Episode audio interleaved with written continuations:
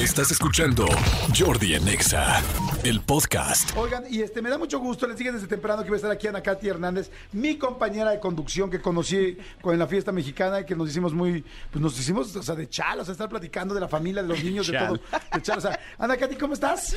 ¿Cómo estás, Jordi? Ya yo dije, soy íntima de Jordi después de, después Sí, de esto. son- Qué gusto estar con ustedes, Manolo. Eh, muy contenta, la verdad, sí, creo que... Sí, platicamos rico, Sí, ¿verdad? me diste muy, muy buenos tips de, de la vida. es que nos- tuvimos tantas horas, estuvimos como desde las 3 de la tarde hasta las 1 de la mañana, ¿no? Sí, una cosa tremenda. Y ahí pues yo aproveché para pedirle nombres de escuelas, Claro. nombres de colonias, porque yo soy de Guadalajara, entonces Sí, exacto. estuve en Miami antes y ya tengo tiempo, poquito viviendo aquí en la Ciudad de México, así que ya me dio un buen tour. Bienvenida, paisana. Gracias. Aquí los chilangos adoramos a toda la República, aquí todos son Pobres, no les bienvenidos. ha quedado de otra, ¿no? De que todos llegamos y llegamos. No, a mí sí me gusta, ¿Sí ¿eh? te gusta? A mí A mí también me cae encanta. increíble. Sí La gente de toda la cabemos, sí cabemos. Apreté y, y- y aquí no los odiamos como nos odian ustedes a nosotros allá. Pero cada vez menos, ¿no? Sí. Yo ya no siento a Acabamos de estar en Guadalajara y nos trataron increíblemente Sí, bien. yo siempre, siempre he sentido muy buena vibra. También nosotros igual no somos la media, ¿no? Porque pues vamos un día y nos regresamos al otro, ¿sabes? Muy rápido. La cosa es irte a vivir. Ahí es donde se Sí, pone... Porque No. hay sí diferencias, pero creo que la gran ventaja de la Ciudad de México es que recibe a tantas eh, personas del mundo, no solamente Ajá. de nuestro país, que, que te permite, Exacto. pues como que haya una convivencia y una adaptación para todo tipo, colores y sabores, ¿no? Exacto. Ahora precisamente lo que hiciste tú fue algo mucho más extremo que lo que estamos diciendo. Ah, Porque ahí sí no fue bienvenida paisana. O sea, a ver, fíjense, Ana Katy Hernández trae un pues un programa muy especial, una serie muy especial para este Mundial de Qatar.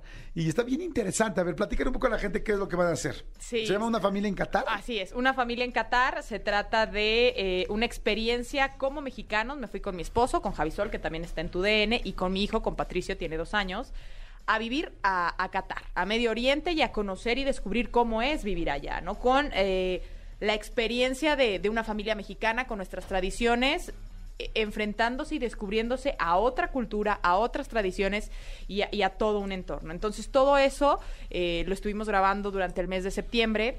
Nos adentramos completamente. Fue llegar a buscar casa, a ver qué doctor había que llevar al niño, No, ¿cómo eh, la crees? comida, eh, desde la leche, ¿sabes? O sea, ir descubriendo todo, todo, eh, el tema de la vestimenta, todo. O sea, literal fue descubrir todo, el metro, el transporte.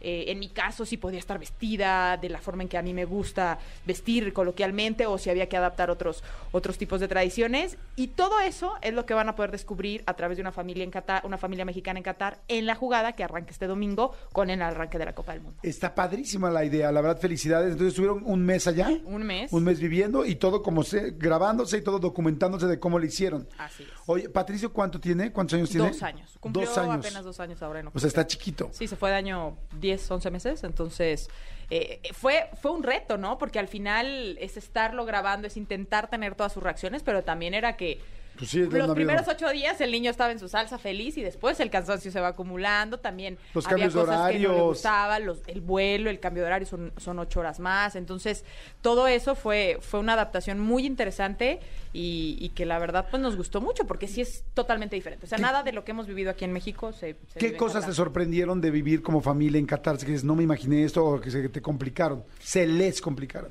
Fíjate, eh, bueno, se te puede complicar. Yo pensé que se me iba a te complicar el tema de la vestimenta, el tema de, del idioma en algún momento, pero la realidad es que no. Todos hablan inglés porque el 80% de la población es extranjera.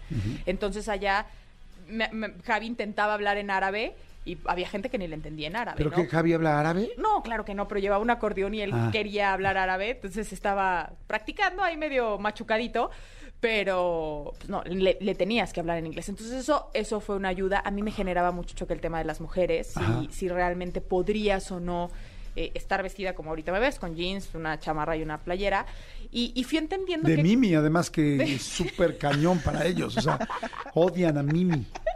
Todavía a Miki medio lo pasan, pero a Mimi la A odian. Mimi no- no- no porque la quieren dicen que... ¿no? No, y de Pluto ni hablemos. No, porque el moño, no, que- entonces... Ningún que de Pluto. Allá ninguno, nada de que Pluto. prohibido, que no sé qué. que- Sí, no, fíjate que eso fue, fue lo que descubrí. O sea, realmente con eh, las mujeres se visten o se cubren por tradición.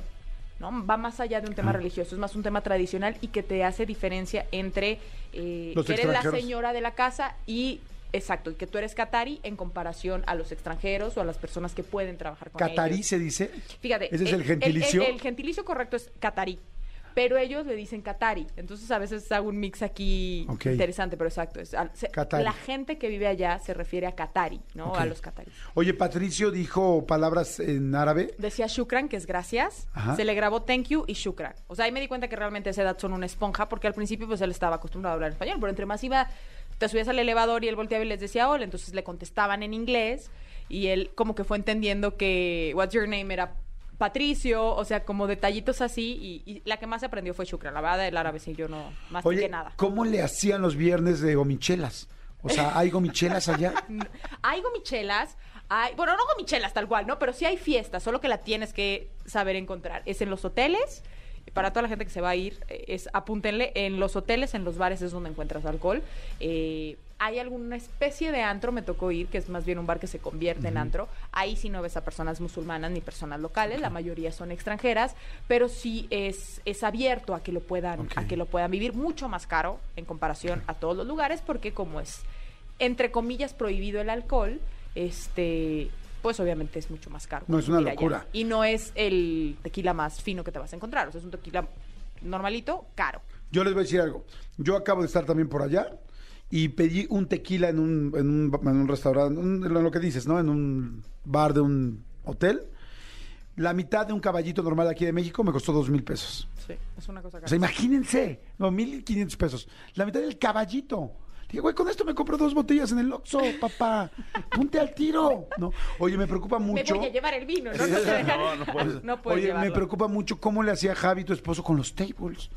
O sea, con... Eh, Gracias a Dios creo que no los frecuenta tanto. Espero. Ay, no te- Ahora tengo no sé otra historia. ¿eh? Ah. Conozco gente que conoce gente. tengo otros datos. Sí si sabes no, que Javi trabajó con nosotros. ¿no? Sí, en Ahí va el agua. Ajá. digo. Ya sé, y entonces espero, pues no sé qué mañas habrá agarrado ahí, ¿eh? Jordi, tú dime. Creí Lo que básico. amigos. o sea, lo básico, o sea, el... Table. Sí, el layout básico eso sí se del supone mexicano. que está, eso sí se supone que está prohibido, pero no, pues no, eso sí no lo vi, no lo descubrí tanto. Ahora que venga, porque él ya hoy justo se fue, ya me voy a empezar a preocupar. Dicen acá, Es eso, eso está prohibido. En Qatar no, en mi casa. Oye, ¿el niño en el, el niño iba a la escuela o a una guardería o qué? Iba a, fue a una guardería algunos días. También tuvimos la posibilidad de encontrarle una nana que nos apoyaba, sobre todo cuando teníamos que hacer grabaciones Javi y yo. Pero, eh, pues es, es multicultural, ¿no? O sea, porque realmente la, la escuela a la, que, a la que Patricio podía asistir eran de niños internacionales. Porque la de los cataris o la de los musulmanes es independiente porque ahí sí desde chiquitos están separados. O sea, esa escuela, la educación se da para hombres completamente y, y para mujeres completamente. Que eso es interesante porque a las mujeres les permiten estudiar, incluso tienen cuatro niveles más de educación que lo, en comparación con los hombres, porque Qatar, a diferencia de otros países musulmanes, sí les permite a las mujeres estudiar, se van a Londres, Estados Unidos, en esa parte es avanzado y eso creo que ayuda a que por lo menos para mí no fuera una diferencia tan marcada, ¿no? O sea, que yo podía convivir y actuar de, de forma normal. ¿Sentiste muy fuerte el asunto del machismo?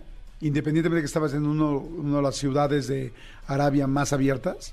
Es este, es un país machista, sí, pero no lo, a ver, no lo sentí tanto porque yo preguntaba todo el tiempo y que el papel de la mujer, ¿no? Y me iban diciendo que en su casa ellas mandan, toman decisiones, eh, tienen la oportunidad de decir si se quieren cubrir la cara o no. Eh, digamos que en ese aspecto es mucho más libre en comparación a otras, a otros países musulmanes que son radicales, ¿no? Caso puntual de Irán, Irak. Pero eh, pues sí me daba cuenta que era machista porque si yo quería trabajar, un día eh, también fui a pedir trabajo y Javi tenía que entregar una carta que dijera que él me autorizaba que podía trabajar. Y cuando él fue a Wow. pedir trabajo, yo no tenía que dar ninguna carta, ¿sabes? O sea, de alguna manera en esos requisitos, pues si te das cuenta que es un país eh, machista. O si yo me pasaba un alto, a él le llegaba por mensaje de, ce- de- de celular, pues Ana se pasó un alto, ¿no? O sea, O sea, no- y si él se pasaba, a mí no me iban a avisar. Si yo abandono el país, a él le avisan. Entonces, en esos detalles, pues claro que... No man, súper Que es una machista. diferencia Bueno, además abismal. digo, ya sabemos que esta cultura tiene toda esa parte del machismo. ¿Qué pasa con las esposas que pueden tener varias esposas? Eso depende de eh, tu condición socioeconómica. Es decir, a las cuatro les tienes que dar el mismo nivel de vida. Y las la primera la primera te tiene que autorizar a la segunda, la primera y la segunda te tienen que autorizar a la tercera y las otras tres te tienen que autorizar la cuarta. Pero la realidad que la que siempre va de gane, por así decirlo, es la primera. Porque cuando tú te casas con la primera, le das casa y, bueno, una casa. Pero cuando te pasas estás con la segunda, le tienes que dar una casa. Esa misma casa también se la tienes que dar la primera. Entonces ya lleva dos casas la primera. Ok. Y así, ¿sabes? O sea, lo que le des Ah, a- ¿le tienes que volver a dar a la primera? Claro, claro. O sea, sea, la primera lo que tiene le dos des- casas y la sí, segunda La primera una. siempre va a ser la, La ganona. la ganona. Y si tienes una tercera, Le das a la segunda y a la primera. Por eso tampoco es no que... manches, quiero ser mujer musulmana. O sea, O sea, la primera acaba Pero con una la primera privada. la jarocha, ¿eh? Pero si quieres ser la primera esposa, no la ah, no, no, cuarta. jamás la Digo, segunda, to- nunca. O sea, yo sería la primera y en perra. Oye, Y me pondría mi, bur- mi burkini. ¿Han visto los burkinis? yo No. usé. ¿El Fui a una burkini? playa y me, me- me tuve que poner burkini. Te voy a decir algo. Explícale lo que es el burkini. El burkini es el traje de baño tradicional musulmán. Y ese eh, está cubierto completamente. O sea, es haz de cuenta que traes un legging eh, y una, digamos, como un vestido en licra pegado. No tan pegado, pero sí que va hasta las rodillas. ¿Como de nadadora? De- sí, pero, pero en más vestido. sueltito. Ajá, más sueltito en vestido y hasta la rodilla y, y tu y la shela, que es digamos lo que con lo que te tapas la cabeza, pero eso sería un gorrito de natación, ¿no? Oye, Nagati, con todo pones. respeto, eres una mujer muy guapa con un gran cuerpo. ¿Cómo se te veía el burkini? O sea, ¿se te veía distinto a ellas? Ah, no, no, así de que pasas en, "Ay, no manches, vea la modelo con ese burkini. O sea, o- o- porque luego... o Yo te, lo- voy a decir algo, yo me sentía ¿Sexy?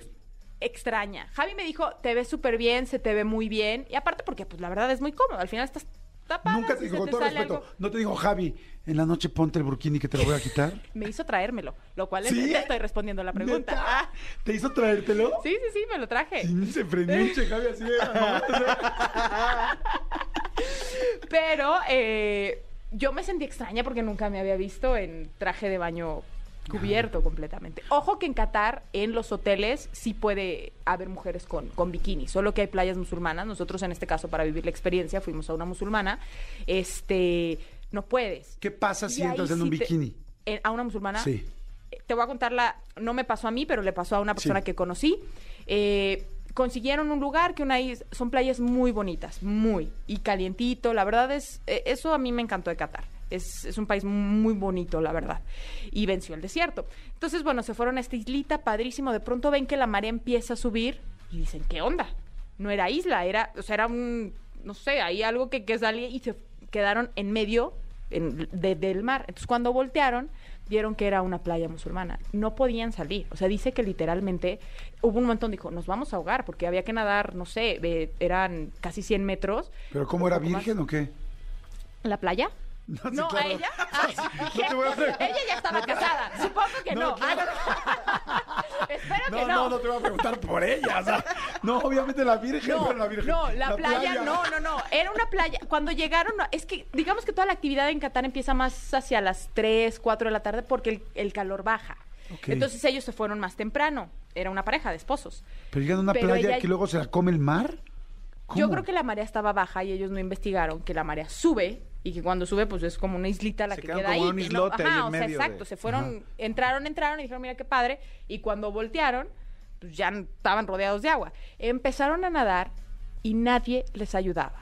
Y en gran medida dice ella que sintió que es porque ella traía bikini y porque esa sí era una playa radical. Te digo, si tú vas a una playa de un hotel, andas, vi gen- vi mujeres en tanga, o sea, y nadie les dice nada pero hay espacios. Eso sí es lo que hay que cuidar en Qatar. ¿En qué espacio estás?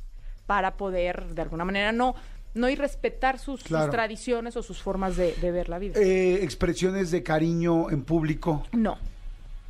Por ejemplo, mucho el tema de, de lo que decía, ¿no? De la homosexualidad se habla, pero en realidad es para homosexuales, para heterosexuales, para... En tema de parejas, no puedes tener este expresión de ¿Qué es de cariño. expresión? ¿Agarrarle la mano? Agarrarle la mano a alguien. Yo solo vi cin- contadas, ¿eh? Cinco parejas agarradas de la mano. Porque... ¿Y estaban rompiendo la ley? No, porque te, yo, Javier estaba, te digo que lo del burkini y todo eso, pues él estaba, dame la mano y yo, no, no, no, y él sí, que sí, que sí, y... y- Ay, así ha sido siempre, ¿no? Así era con la sí, Wendy. ya me voy a... Vas a ver, Jordi, le va a ir muy mal y todavía el pobre apenas va a ir el primer día en Qatar. No, Pues, este, al final. Al, Al final, eh, no, no le podía agarrar. O sea, yo prefería no agarrarle la mano. Me decían que entre esposos sí te puedes agarrar la mano. Yo prefería no porque no veía que eso se diera de manera coloquial. No ves besos. O sea, meter la mano, por ejemplo, en el No, en, los jeans atrás así con la nalguita. Eso ya- que le eso vas ya te puede meter de- en problemas. Como que le vas acompañando de cucharita a la nalguita así de, "Ay, te voy te llevando, voy a llevar, te voy a llevando". llevar, no, te voy a llevar al tiro de esquina, no, No. eso no, eso no pasa, eso no sucede. No, o sea, la verdad no, no lo vi, porque no, sí, es, es irrespetar. ¿Qué pasa? Que, que a lo mejor te puedes dar la mano, un beso, pero Rápido. corres el riesgo de que a lo mejor a alguien lo incomodes y vaya con alguien de seguridad y te llame la atención. No te multan y te meten a la cárcel O sea, en ese besos- momento. besos pero sí te pueden. No, yo no vi. Yo no vi. Oye, ¿hay reconocimiento facial como en Dubai de que llegas a... O sea, que si te- te pasas un alto o algo así por reconocimiento facial, te mandan la... Sí, todo ¿La te multa? llega por la, por la multa y te llega ¿Por directo al celular, por una app. Sí, todo está registrado. De hecho, yo decía, es el país más seguro del mundo, ¿no? Y yo a veces decía, pero de verdad sí dejo mis cosas y dicen, no hay nadie que robe porque así te... O sea, hay muchísimas cam- hay muchísima seguridad alrededor que tú ni siquiera estás consciente que, que existe. Y si tú robas, te hacen que pagues lo que robaste, te multan, te meten a la cárcel y, o sea, ya, o sea, realmente la gente no... ¿Qué no fue lo más hace. extremo que hicieron ustedes? Lo así, de, ah, de- en, onda facu- en modo Facundo. Lo- bueno, no, creo que no, no hicimos algo ta- tan grande. Bueno, vamos a ver ahora qué hace Facundo para, para la jugada justo. Eh, para mí el más extremo fue estar en el desierto, ¿no? O sea, sí, sí significó mucho porque claro que era la experiencia de estar en las dunas y era divertido y te movías y... Pero al final era un calor. O sea, eran 50 grados.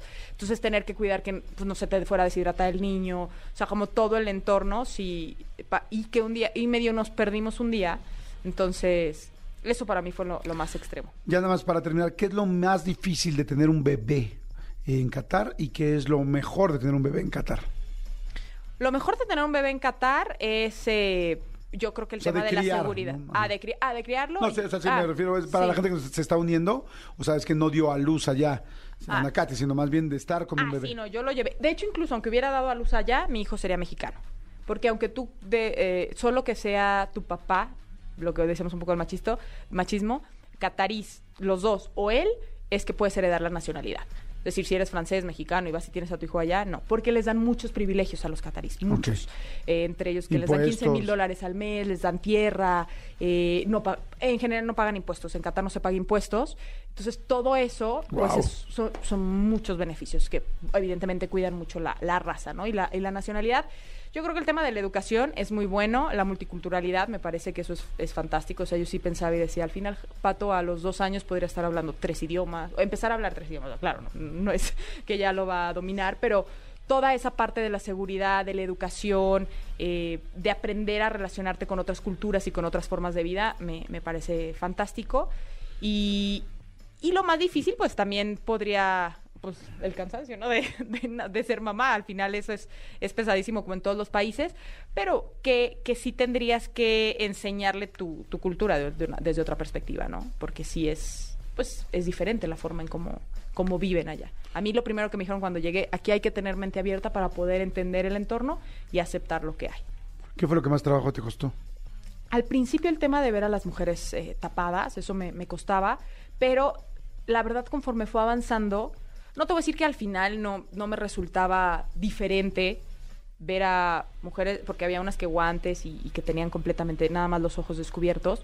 Eh, eso no, no es que me dejaba de sorprender, pero lo entendí desde la perspectiva de Qatar, ¿no? Es decir, que, que allá ellas son las que eligen o pueden elegir si se quieren vestir así o no, eh, que es más por un tema de tradición. Entonces, digamos que era mi diferencia principal, pero, pero la fui entendiendo y la, ya la tomo desde otra, desde otra perspectiva. Ahí, en Qatar, porque pues sí hay otros lados donde no, no se entiende. Wow, está interesantísimo. A ver, ¿cuándo empieza entonces la serie? ¿Cuándo la podemos ver? Y ir viendo cada uno de los capítulos, que seguramente cada uno tendrá diferentes cosas, un poco de las que platicamos y un mucho de las que no. Sí, definitivamente los esperamos. Es, a partir de este domingo arrancamos con la cobertura a través de TUDN y de Televisa la, la Copa del Mundo. A las 10 de la noche de lunes a sábado va a pasar por Canal 5 la jugada. Y los domingos va de 11 de la noche a 12 y media por las estrellas. Y bueno, este domingo puntualmente arrancan las estrellas a las 11 de la noche, toda la cobertura. Y ahí vamos a estar pasando eh, mi lo que yo hice con la familia, pero también va a estar eh, Facundo, el Wherever Tomorrow, eh, va a estar Rodrigo Murray, eh, van a haber campeones del mundo como Mauro Camoranesi, como Carles Puyol, entonces están invitados a, disfrutar con nosotros, les vamos a tratar de presentar una, una variedad grande para toda la familia mexicana realmente a través de, de la jugada y la cobertura que se haga en Televisa. Padrísimo, Anacati. Bueno, pues Anacati Hernández, una última pregunta. Si México, si la selección mexicana no llegara a la final en este mundial, ¿a quién le irías? Yo a Brasil. ¿Crees que está en un gran momento la selección? Sí, Desarrollame que- la respuesta. Ah, te la- Así como en la escuela, muy bien. Yo creo que Brasil es el candidato número uno, porque eh, en la lista de 26, que por cierto ya en un ratito entregan la de México, Ya en 14 eh, me parece que es la selección más fuerte de todas, ¿sabes? O sea, Francia es fuerte, Argentina es fuerte, pero creo que ya cuando tienes que utilizar cambios o variedades, creo que Brasil ahí, ahí lo tiene. Así que creo que es el candidato número uno. Perfecto. Gracias, Anacati. ¿Te la Oiga, pues, bien? la ¿Me saqué 10? Muy bien, 10. Te sacas 10. Te sacas más que 10. Muchas gracias, Anacati. Gracias a ustedes por Gracias por invitarme, todo, corazón. Escúchanos en vivo de lunes a viernes a las 10 de la mañana en Exa FM 104.9.